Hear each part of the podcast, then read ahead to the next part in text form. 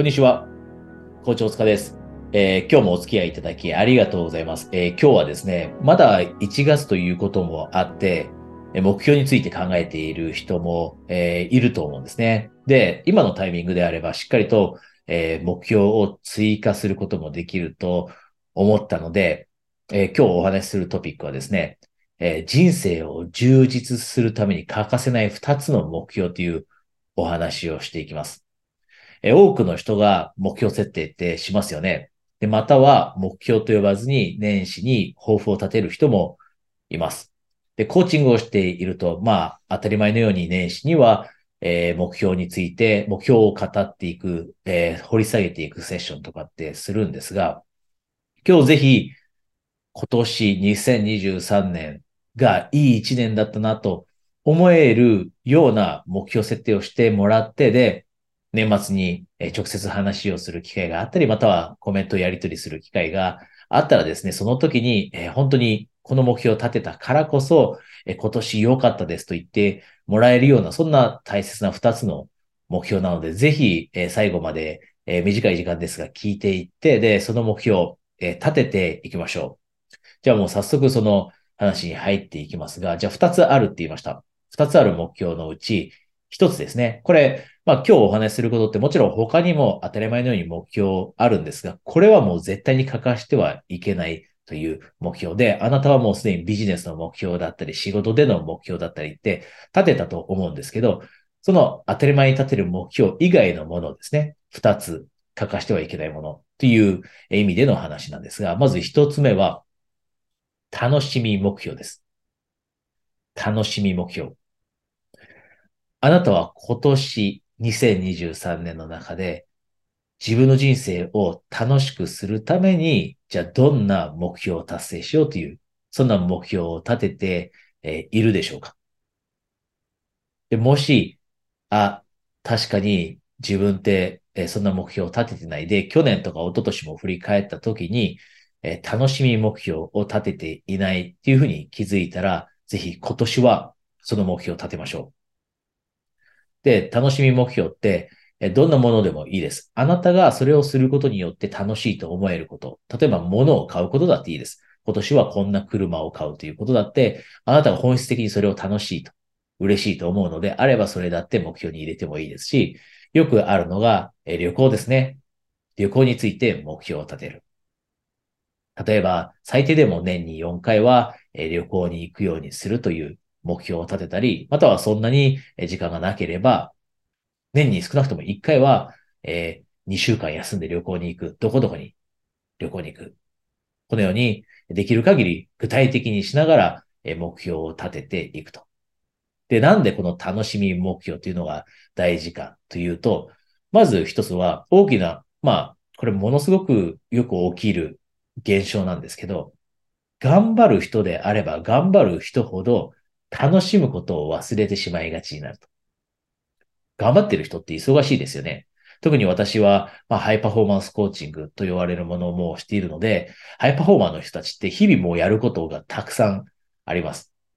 で、そうすると目の前のことをこなしていくのにいっぱいいっぱいになって、楽しむなんてことをする余裕が日々の生活の中で生まれてこないと。で、これ目標を立てないとどうなるかというと、その忙しさにかまけてしまって、一年の中で、あえて自分が休んで旅行に行くだったり、あえてお金を使って自分にご褒美をあげるみたいなことをしなくなってしまう。で、どうでしょう？あなたはあえて自分を楽しむ、楽しませるための何かというのを去年、例えば1年間の中でやってきたでしょうか？で、それによって2022年はものすごく楽しい1年だったなっていうふうに感じたでしょうか？もしそう感じていないのであれば、この目標の設定がしっかりとできていなかったからだと思うんですね。なので今年に関しては楽しみ目標をしっかりと設定しましょう。で、これ、私も、あの、聞いたときに自分の心に突き刺さったんですが、あの、海外で出会ってある人がこんなことを言ったんですね。人生は楽しいゲームに過ぎないと。だからその楽しいゲームをどうやってやっていくかが人生だよと。で、私、その時、全然自分の人生をあえて楽しもうという気持ちなくて、逆にもがいているような。とにかく、例えば仕事をうまくいかせなきゃいけない。仕事に満足しなきゃいけない。周りの人たち頑張ってるから自分とにかく頑張んなきゃいけないと。もう頑張ることだけ考えていたステージにいたんですが、その言葉がものすごい突き刺さってそうかと。そもそも人生って楽しむためのものだよなと。であれば、じゃあどうやって楽しんでいこうかという工夫をすることがものすごい大切だよねと。で、あなたにもそれを忘れてほしくなくて、一つ目の今日欠かしてはいけない目標というのは、楽しみ目標という話をしています。なので、もし楽しみ目標今年まだ立てていないのであれば、立てましょう。で、それをぜひ達成していきましょう。今年1年の中で。で、二つ目ですね。二つ目の、じゃあ目標に入っていきますが、この目標はですね、スキル、知識の目標です。あなたは今年1年の中でどんな知識、またはどんなスキルを学んでいくか。具体的にですよ。具体的にどんなスキル、どんな知識を得ていくかという目標を立てたでしょうか。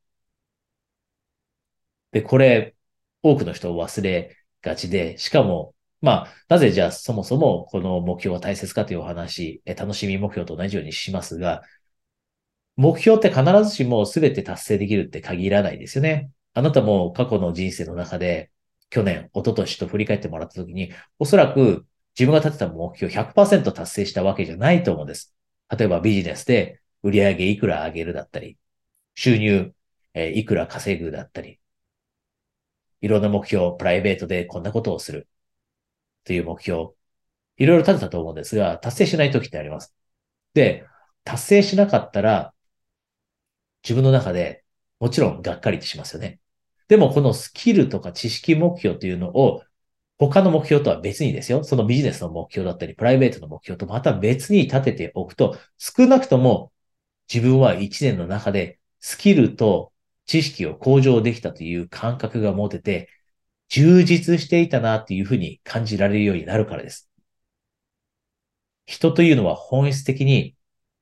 自分が成長したいって求めているんですね。これニーズなんです。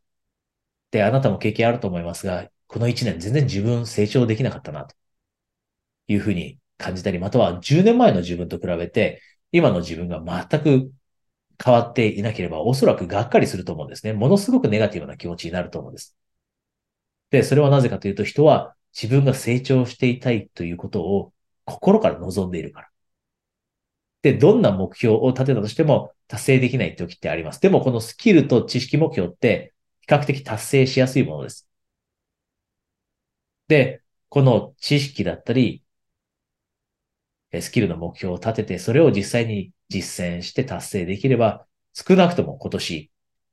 この年が、2023年が終わった時には楽しめたし、しかも自分成長したなと。悪くない。結構いい一年だったなと言えるようになるんですね。だからこそこのスキルと知識、どちらでもいいです。または両方欲しい人は両方。できれば両方お勧めします。こんな具体的な知識が欲しいと。あとは、スキルも、こんな具体的なスキルが欲しい。話し方が、話し方が上手になる。そのスキルが欲しいから、今年1年の中では、物事をうまく伝えられるようになるためにコミュニケーションのスキルに働きかけて何か講座を取ってもいい。トレーニングをしてもいい。このように、えー、このスキルと知識目標というのもぜひ今年の目標にまだ、え今持っていないのであれば付け加えてぜひ2023年を素晴らしい一年にしていきましょう。この2つぜひ、えカバーしておいてください。で今日このお話がですね、少しでもあなたの、えー、素晴らしい2023年作りに、え役立てば嬉しいですし、で、もしあなたが今年はもう大きく変えていきたいと。